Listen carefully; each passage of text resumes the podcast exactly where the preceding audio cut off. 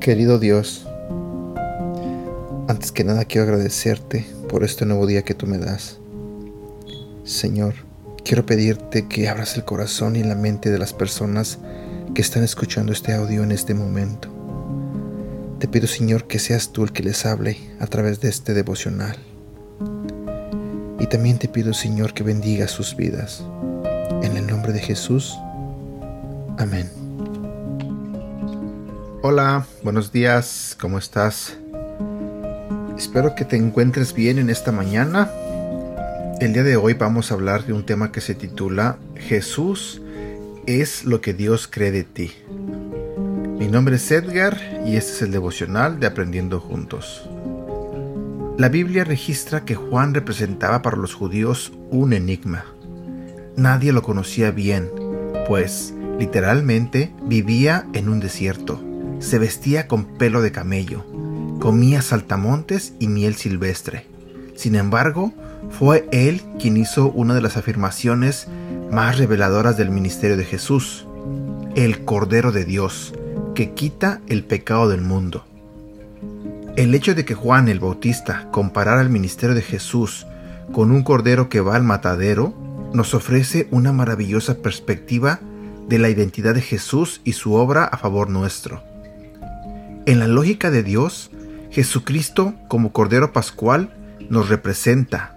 Cuando Jesús se encontraba en los momentos previos a su muerte en la cruz gritó, consumado es.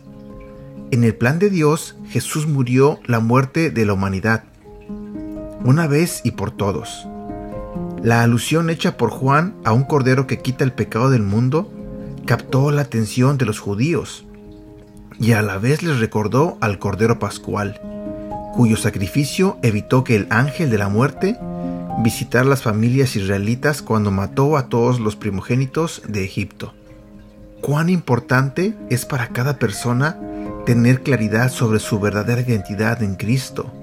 La verdad es que muchos de nuestros fracasos personales surgen de la distorsión que arrastramos sobre este asunto. Nuestra identidad en Jesucristo define quiénes somos y le da sentido a nuestra vida. Pensar que nuestra perfección y santificación dependen de cuántos años pasamos por un desierto o de que vivamos alguna crisis doméstica o financiera sería reducir el impacto de la cruz sobre nuestras vidas a la ley de las obras humanas que requiere tiempo y esfuerzo y no dan resultado alguno. Te animamos, por tanto, a recordar y a celebrar el hecho maravilloso de que tu fe no esté fundada en la sabiduría de los hombres, sino en el poder de Dios. Versículo para recordar. Juan capítulo 1, versículo 29.